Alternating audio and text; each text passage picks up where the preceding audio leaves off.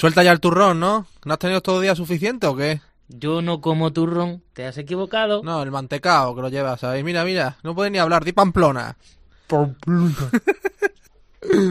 Empezamos, ¿no? Qué remedio, vamos al lío, ¿no? Venga.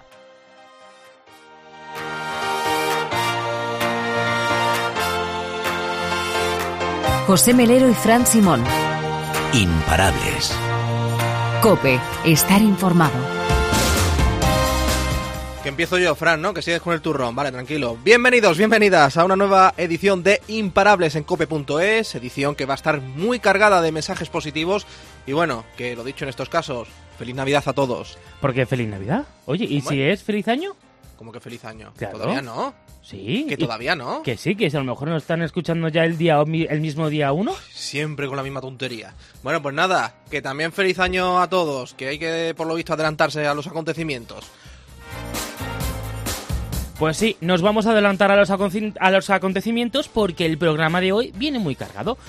Vamos a saber cómo viven los enfermos y las personas mayores en la Navidad. Son unas fechas muy señaladas para todos, sobre todo porque en estas fechas nos acordamos de los que ya no están. Claro que sí, y en este tiempo de radio vamos a hablar también con toda una campeona que ha tenido que superar pues todo tipo de obstáculos, no solo físicos, también personales.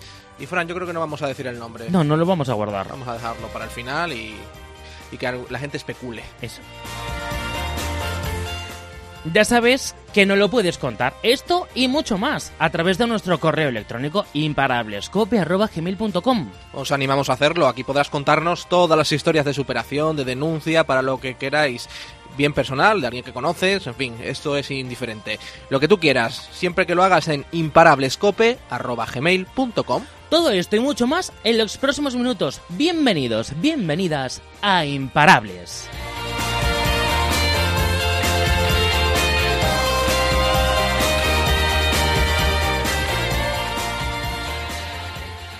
Merry Christmas, Mr. Buble. You ready to sing a little jingle bell? Bells. Eh, yo lo que le aconsejo a todo el mundo es que no sea tonto, que no le dé cosa de venir, que una residencia no es una cosa mala. Antes decían, es que ir al asilo, esto no es un asilo, esto es una residencia de compañerismo como los que se juntan en un hotel. O sea que esto no hay que pasar miedo ni tener ninguna cortedad en nada, venir aquí a pasárselo lo mejor que pueda. Y es que hay muchas maneras de vivir la Navidad. Hombre, lo mejor es vivirla, con quien quieres, siempre que se pueda, claro. Felicidad sobre todo, ante todo, felicidad. Queremos una unión y todo en familia. Que viene alguien aquí, pues lo recibimos con los brazos abiertos, igual que me han recibido a mí. Pues valientes dos personajes que hemos conocido estos días, la verdad. Pedro y Santiago, Santiago y Pedro. Son para que te hagas una idea dos hombres de edad ya muy avanzada, porque superan con holgura los 80 años, viven en Socuéllamos y pasan la Navidad en la residencia de mayores de esta localidad ciudad realeña. Residencia que forma parte de la red de 80 residencias con la que cuenta ACESCAM, que es la Asociación de Residencias y Servicios de Atención a Mayores de Castilla-La Mancha. Pedro vive en la residencia todo el año, pero Santiago es la segunda Navidad que se beneficia de la campaña Navidad en compañía, ningún mayor solo, impulsado por la Junta de Comunidades de Castilla-La Mancha y ACESCAM, un programa gratu- gratuito que comenzó el 21 de diciembre y se prolongará hasta el 7 de enero, que les permite acudir a esta red de residencia los días y los horarios que quieran para que no estén solos. Y no sé en otras cosas, pero en la de Socuellamos juerga no falta. Santiago se vio obligado a acogerse a la campaña después de quedarse viudo hace un par de años y quedarse solo, claro, porque la familia vive lejos y él no quiere moverse de Socuellamos. Reconoce que llegó con un poquito de miedo, pero enseguida se le pasó. Pero luego ya una vez aquí adentro te sientes pues libre como en tu casa, hablas con la misma libertad, hablas con la jefa como si fuera un familiar tuyo, los amigos te acogen muy bien. ¿eh? Y yo ya este año, como ya digamos que soy veterano, pues trataremos de los nuevos, de irlos acoplando a nosotros para que no se sientan solos. Fíjate si está a gusto que se está planteando trasladarse a la residencia a vivir. Eso sí, nos comenta que está haciendo números. porque esto es una buena inversión. O sea que llegar aquí y sentirte tan cómodo como si estuvieras con tu propia madre cuando eres pequeño, porque es que a ti te levantas por la mañana y te sales, cuando vuelves la cama hecha, todo recogido. Cuando estás en tu casa y tú tienes que hacértelo todo. Ya veremos a ver si abro un poco, a ver si nos ponemos de precio, o sea, de acuerdo en el precio. ¿eh? Vamos, lo que les faltaba a los trabajadores de la residencia, aguantar a Santiago y a Pedro juntos. Pedro lleva dos años en la residencia. Según cuenta su amigo Santiago, Pedro está incluso más joven que hace un año, será porque es feliz. Estos días, sobre todo, realizan juegos y muchas actividades. Pedro nos cuenta que son como una gran familia. No, es que los familiares, es que yo estaba solo. Claro. Y, y no me, y me he venido aquí y, y ya mejor no puedo estar, estoy aquí. Me están atendiendo mucho mejor que me atendían en mi casa. No te, no abro la boca, cuando abro la boca, lo que yo pido ya lo tengo. Pero enseguida no vamos a andar pensándolo. Me pasa cualquier cosa y todas, enseguida. Y nos consta que en Nochebuena armaron una y muy gorda. Santiago dice que hasta que no le cantaron una nana no se durmió. Es más, muy digno y muy presumido. Uy, no, hasta que me cantan una nana. Yo no me duermo. Se ve que ya los viejos ya no, nes- no necesitamos dormir tanto. Cuando este estaba diciendo, ha dicho usted que quiere la alegría en la huerta, le digo que todos somos muy alegres, pero yo soy mucho más guapo que Pedro. Eh, pero mucho.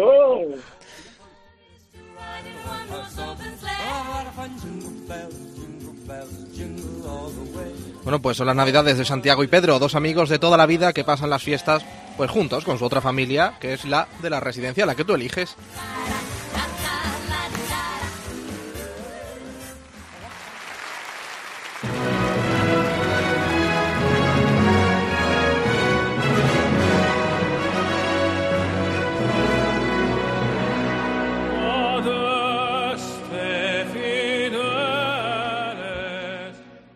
Menos agradable es pasar las navidades en un hospital. Es una realidad dura, pero que no podemos ignorar. Pero todo esto debemos contarlo, además, yo creo que con naturalidad y ver el lado más humano de estos enfermos y cómo viven estos días. Para ello nos hemos ido hasta el Hospital Virgen de la Salud de Toledo. Una de las primeras personas con la que hablamos fue con Virginia. Su marido está ingresado tratándose de un cáncer de próstata. Son días difíciles de llevar, claro, porque a Virginia y a su familia además les encanta la Navidad desde siempre. Son muy creyentes y nos cuenta que la fe le ayuda y mucho a superar estos difíciles momentos. Yo he sido devota siempre y vengo de familia de, de y de, de devoción para la iglesia. Y bueno, pues estos días hay que vivirlo en sanatorio, pues se vivirá con fe, viniendo a misa, pidiendo a Dios y la alegría que nace el niño y bueno, pidiendo por mi marido y lo mejor para él y para todos los enfermos. Y es que la fe es el principal pilar que mueve a muchos enfermos y a sus familiares, algo de lo que es consciente el secretario diocesano de Pastoral de la Salud de de, la Archidiócesis de Toledo, Rafael Torregrosa, que desde hace 11 años acompaña a los enfermos que lo desean del Hospital Toledano. Asegura que son navidades distintas para los enfermos, pero la esencia es la misma. Y luego pues también facilita mucho el, el hecho de que en las plantas, en los distintos ámbitos del hospital, eh, las auxiliares, las enfermeras, los médicos han, han puesto belenes, han adornado para la Navidad, hacen lo más llevadero y humano y pues eh, a, los enfermos esta- estos días de vivencia aquí, ¿no? Y, y como digo, no es una Navidad o menos Navidad, sino que es una Navidad distinta. Pero, pero es una Navidad tremendamente entrañable también pasada aquí en el hospital. El capellán nos explica que los enfermos no pueden tener la sensación de que viven menos la Navidad. Para ello, el papel de las familias es importantísimo. Incluso hay algunas familias que se traen hasta, hasta algunos dulces, algunas cosas, detalles así, para, para compartir con el familiar, ¿no? A lo mejor no pueden tomar eh, un- una sidra o no pueden tomar comida así en abundancia y tal, pero sí que comparten esos, esos detalles, incluso algunos hasta adornan su ámbito de la habitación y todo, y ponen su, su portal de Belén, ponen algunos adornos ahí, El responsable de salud de la archidiócesis nos cuenta que uno de los momentos más especiales es la llegada de los Reyes Magos. A veces los regalos emocionan más a los mayores que a los pequeños. También hay unos momentos en los cuales incluso llega el Día de Reyes y, y hay Reyes Magos también, no solamente para los niños, que parece que es como más atractivo para los niños, sino que también para, para los mayores y le hace esta más ilusión, yo creo, cuando pasan los magos y a lo mejor está alguno viendo eh, la televisión o está hablando por teléfono y corta todo porque llegan los magos. Ahí tiene la ilusión de los niños una persona con 80 años, ¿no? Y hasta se emocionan algunos, ¿no? Entonces, esos detalles lo valoran mucho y esa cercanía. ¿eh? El padre Rafael Torregrosa ha revelado su experiencia además con niños. A los padres les cuesta más asumir que sus hijos tengan que estar en el hospital en estas fechas. Los niños son de menos porque, bueno, tratan que se sientan como en casa en esa sala de pediatría. A nadie le agrada estar en el hospital, su ámbito cotidiano no es el hospital, pero sí que mm, el niño lo, acoge con bastante más sencillez que nosotros como adultos, ¿no? Y, lo vive así. Entonces es eh, entre esa mentalidad de niño que juega y acoge y, y valora también el cariño que se le da, que es mucho por parte de los profesionales sanitarios que están aquí con, con, con ellos también. Y si lo piensan detenidamente, es fundamental el papel que juegan. Y hay que valorarlo como es y indudablemente pues juegan ese papel esencial para estas personas que bueno lo están pasando mal pero que también viven la Navidad y tienen que tratar de vivirla con la misma esencia y los mismos principios.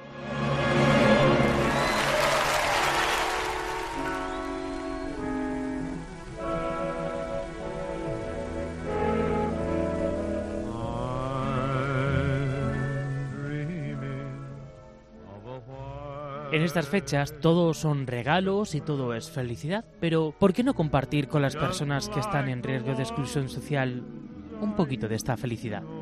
Nos vamos hasta Granada, allí está Andrea Morales. Tiene un estudio de tatuajes que junto con su pareja José recogen en seres personales ya en desusos y comparten un poco de su tiempo con personas sin hogar.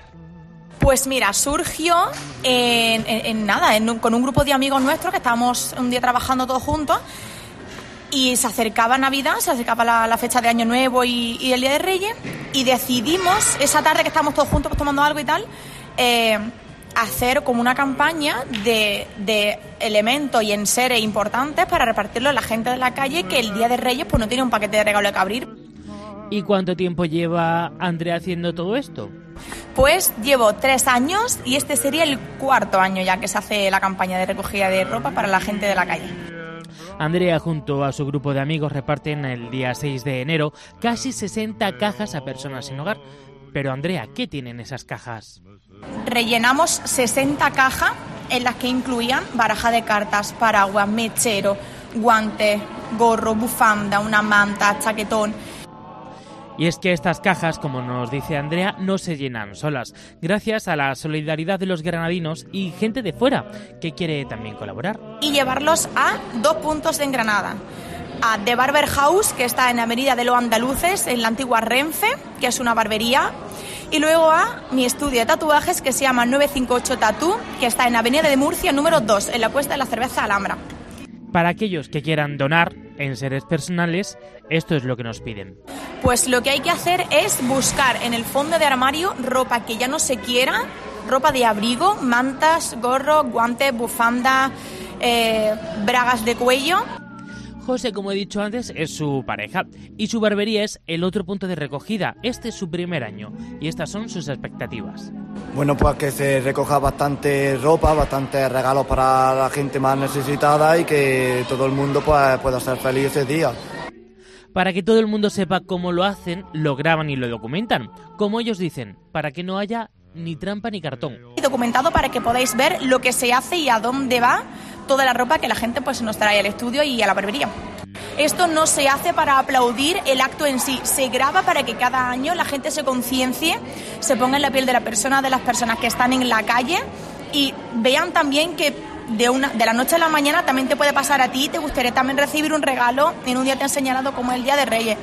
¿Y qué le pasa a esas personas sin hogar que reciben un, un regalo? Que se alegran, ¿no? Además reciben el, el regalo sin, sin esperarlo. pasar por la calle eh, 30 días al mes y ver siempre a la misma persona que aunque no le des dinero te buenos días, hola qué tal, hola buenos días, hola qué tal, pero que llega el día de Reyes y que le dé un regalo, eso esa noche se duerme bastante bien y se duerme bastante tranquilo sabiendo que esa persona que mm, para ti no es nadie directo, no es un familiar, pues tiene un regalo que abrir el Día de Reyes, que eso es bastante importante. No solamente es el Día del Niño, es el Día de la persona. Efectivamente, y es que no solo es el Día del Niño, es el Día de la persona, como bien ha dicho Andrea. Hay que compartir tiempo con, este, con estas personas, como lo hace Andrea, como lo hace con sus amigos. Cada persona sin hogar tiene una circunstancia diferente, porque muchos de ellos no están en la calle porque quieren.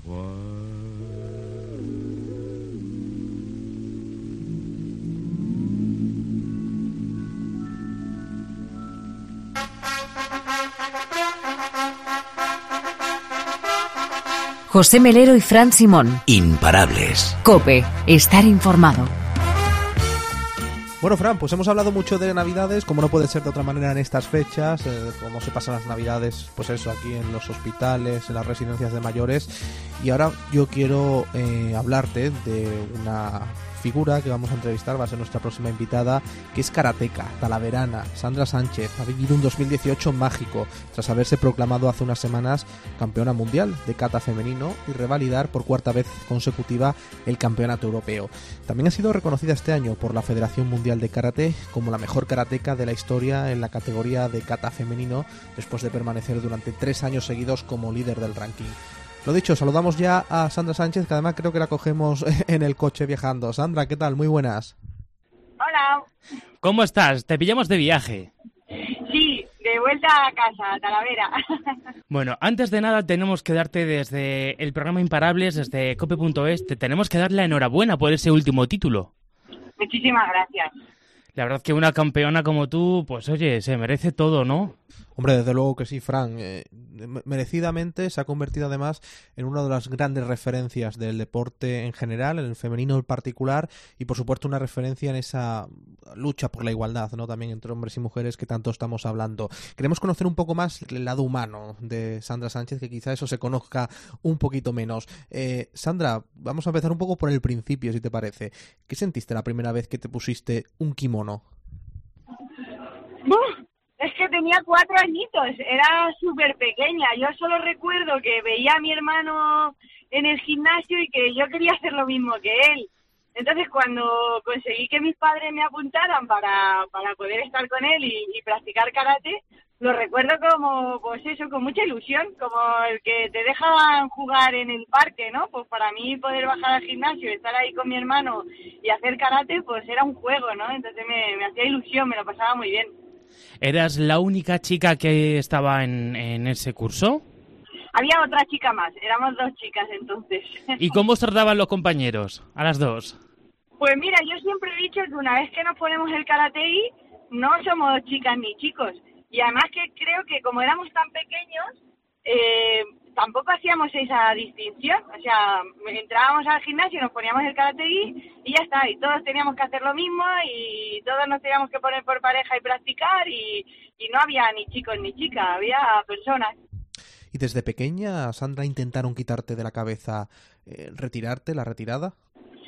No, mis padres siempre me apoyaron, pero sí que es verdad que, que yo empecé a conseguir medallas en los campeonatos de España, pero no conseguía que, que el equipo nacional contara conmigo, a pesar de estar siempre en el podio. Pero sí que es verdad que mis padres, todo lo contrario, siempre me, me apoyaban a seguir intentándolo y seguir mejorando. Bueno, los inicios supongo yo que son difíciles, pero ¿ser constante lo es aún más? Es, eh, sí, por supuesto que es difícil porque es un camino muy largo, o sea, son muchos años de práctica, son muchos años donde pues hay altibajos, donde también pasamos diferentes edades, ¿no? Y, ya sabes que con 15, 16 años, pues eh, tener una disciplina y una rutina de entrenamientos, pues cuando te apetece pues salir con los amigos, empiezas a, a pues eso, a tener cumpleaños de algún compañero del instituto, ese tipo de cosas, y parece como que te cuesta más pues la rutina de los entrenamientos en diferentes etapas de tu vida. Pero, pero bueno, al final también si, si te gusta y, te mantienes también un poquito firme y, pues eso, ese espíritu también de, de- de superación y de continuar, aunque el camino a veces no sea fácil, pues sigues adelante. bueno, Sandra se ha convertido además en todo un referente en el mundo del karate a nivel internacional. Eh, por ejemplo, Sandra, ¿tú cómo recuerdas eh, aquella primera competición a nivel internacional, ya fuera de España?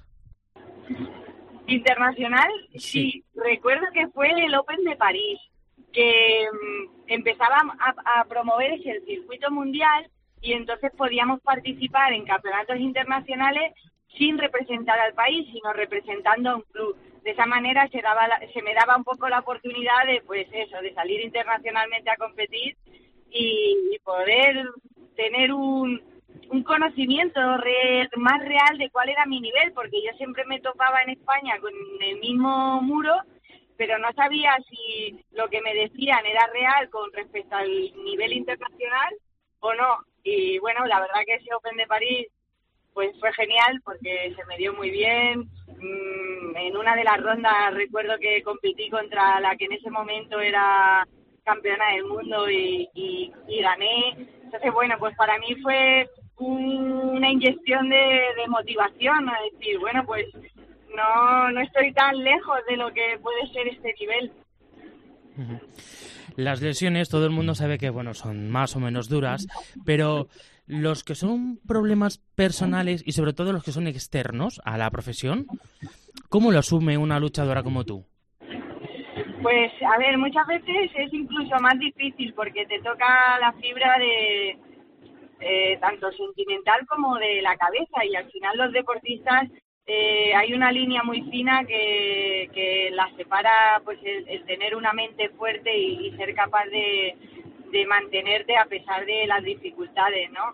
Eh, pues eso, yo recuerdo esa línea en el aspecto de, de pensar si realmente lo que me estaban diciendo la gente desde fuera que tenía que, que dejar de competir o, o por lo menos que mi nivel no, no estaba al alcance de esos campeonatos internacionales.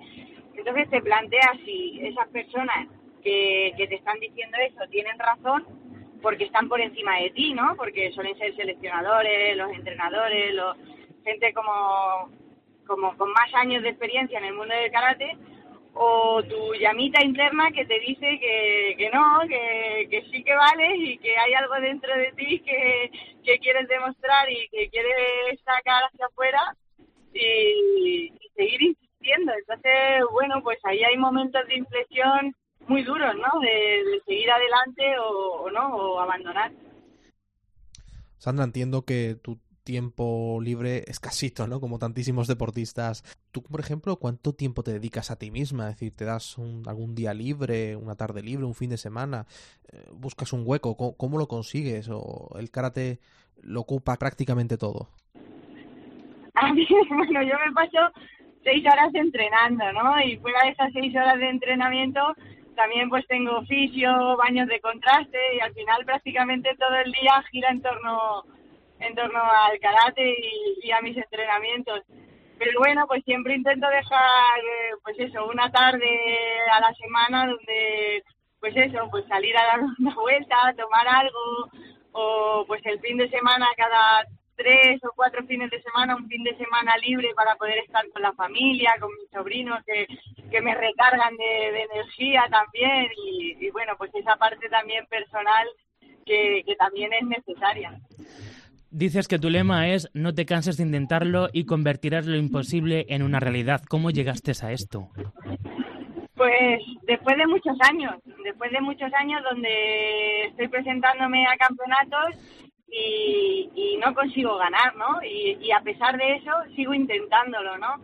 Y a pesar de que la gente ya no solo tu nivel, sino que vas cumpliendo años y ves que con esos años que cumples, pues parece como que se aleje un poco más ese sueño, pero como te explicaba antes, esa llamita interior seguía encendida y, y, y piensa, voy a seguir luchando por, por eso es lo que creo, ¿no? Y, fíjate ahora, pues, ¿qué voy a decir? Que, que el 90% de mis sueños deportivos se, se han hecho realidad, ¿no? Y, y fue a, a base de eso, de, de a pesar de, de no conseguirlo un año, otro, otro, otro, otro, seguir luchando por lo que yo creía. Oye, entiendo que te quedan muy poquitos sitios por eh, acudir, ¿no? Eh, con esto del karate, ¿no? Pero mm, así con- por curiosidad, ¿tú cuando llegas a un sitio nuevo, qué es lo primero que haces? Pues tenemos muy poquito tiempo, entonces lo primero es llegar al hotel y sacar el karategui para que no se me arrugue mucho, porque lo voy a necesitar para competir. Y bueno, pues un poco conocer sobre todo las inmediaciones del hotel porque es donde más nos vamos a mover, no tenemos mucho tiempo de, de hacer turismo y ver un poquito lo que podemos comer en el país que estamos porque es muy importante si vamos a pasar tiempo ahí que, sigamos un poquito nuestra alimentación habitual y, y descansar, que solemos, solemos llegar muy, muy, muy cansados de los viajes. En tu página web dices que, bueno, que tu país favorito es Japón. Sí. Y eso ah, supongo yo que está muy ligado a, a- con tu profesión. Sí, yo siempre, siempre pienso que desde muy pequeñita me contaban historias de, de karate, ¿no? Y, y de cómo evolucionó y, y todas esas historias se desarrollaban pues en Okinawa, en Tokio, en Osaka.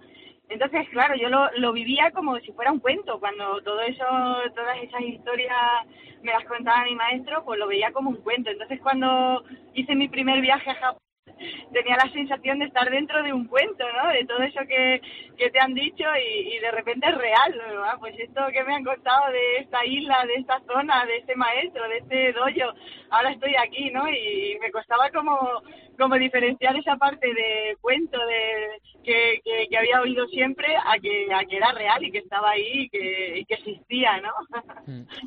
Número uno del ranking mundial, campeona del mundo, además all time. Seguimos con eso, ¿verdad? Sí, sí, sí, mantengo el número uno de, de, de, los, de todos los rankings que hay ahora. Campeona de Europa, muchas medallas de oro, alguna de bronce, alguna de plata, pero esto ha pasado 2018, 2017, 2016, 2015. ¿Qué le pides al 2019, Sandra? Pues mira, como te he dicho, tenía el 90% de sueños cumplidos. Aún así, como deportista siempre tenemos más retos y el reto es Tokio 2020. Entonces, do- 2019 es el año para, para lograr esa clasificación a, a Tokio. Vamos a ir sumando puntos en todos los campeonatos que habrá durante 2019. Intentar estar entre los cuatro primeros del ranking me daría la clasificación directa y bueno, pues es el objetivo de, de 2019, pues poder decir que, que voy a estar en Tokio con, con el karate puesto. Pues sí, la verdad que... Y nosotros esperamos verte. Eh, Sandra, por último, te has convertido en un reflejo de la lucha por la igualdad. ¿Eres consciente de, de ello? Eh, no soy del todo consciente, al final yo hablo, digo y actúo como pienso, ¿no? Y no, no, no siento que esté haciendo algo de más, sino que simplemente intento transmitir pues todo eso que vivo y todo eso que siento. Pero sí que es verdad que, que a través de los ojos de los demás, pues también te vas conociendo y vas viendo pues cosas que, que, que vas consiguiendo, ¿no? Pero, pero quizás sea un poco más consciente con el paso del tiempo, cuando, cuando mire hacia atrás y, y vea pues todo, todo lo que ha pasado. Bueno, además eres talaverana. Supongo que, en fin, Talavera es una tierra muy acogedora, con gente encantadora. ¿A ti qué te dicen cuando te ven por la calle? Pues la verdad que recibo muchísimo cariño. Y pues eso, ver a, la gente de siempre, ¿no? A los que te han visto desde, desde que era súper chiquitita y me han visto crecer y, y ver que, que están orgullosos de mí, que la gente me para por la calle, simplemente porque te quiere pues te quiere dar una palabra de, de ánimo, de, de orgullo, te quiere dar un abrazo, hacerse una foto, pues me hace ilusión, me hace mucha ilusión que, que se me reconozca además por, por algo que he conseguido a base de, esfuerzo y de, de mucho trabajo, ¿no? Me, me- también me hace sentirme orgullosa de, pues eso, de lo que estoy haciendo y, y de poder transmitírselo a toda esa gente. Pues eh, Sandra Sánchez, muchísimas gracias por atender a la cadena COPE, gracias por estar en el programa Imparable y eres una imparable. Muchísimas gracias a vosotros. Besito.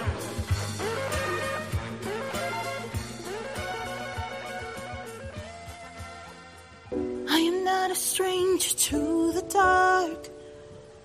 Hide away, they say, cause we don't want your broken parts. I learned to be ashamed of all my scars. Run away, they say, No one will love you as you are. But I won't let them break me down to dust. I know that there's a place for us. For we are glorious. José Melero y Fran Simón. Imparables. Cope, estar informado. I'm gonna send a blood, gonna drown a mind. Qué tema tan bonito, ¿no? Y tan bohemio, tan místico, tan... O tan positivo. This is me. This is me. De... Del Gran Showman, de la banda sonora original del Gran Showman. Perfecto. Te veo puesto ahí, ¿eh?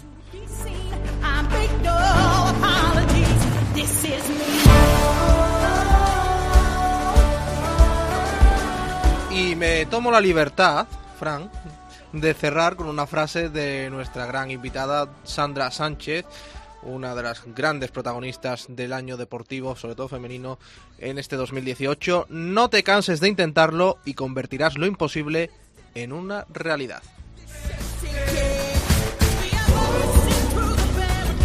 Aplícatelo, ¿eh? En ello estamos. Ahí estamos.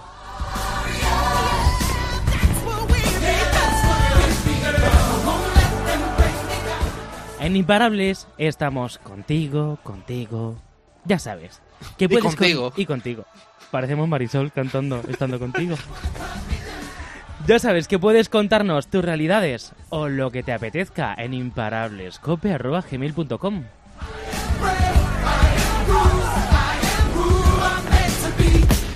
Que pasen ustedes una feliz Navidad. Y feliz año, que también hay que decirlo, ¿eh? También. Y felices Reyes. Y felices, y felices. Y feliz vida. Eso es. Pues aquí nos tenéis para lo que gustéis. Recordad, ya sabéis, hoy más que nunca, sois imparables. Imparables.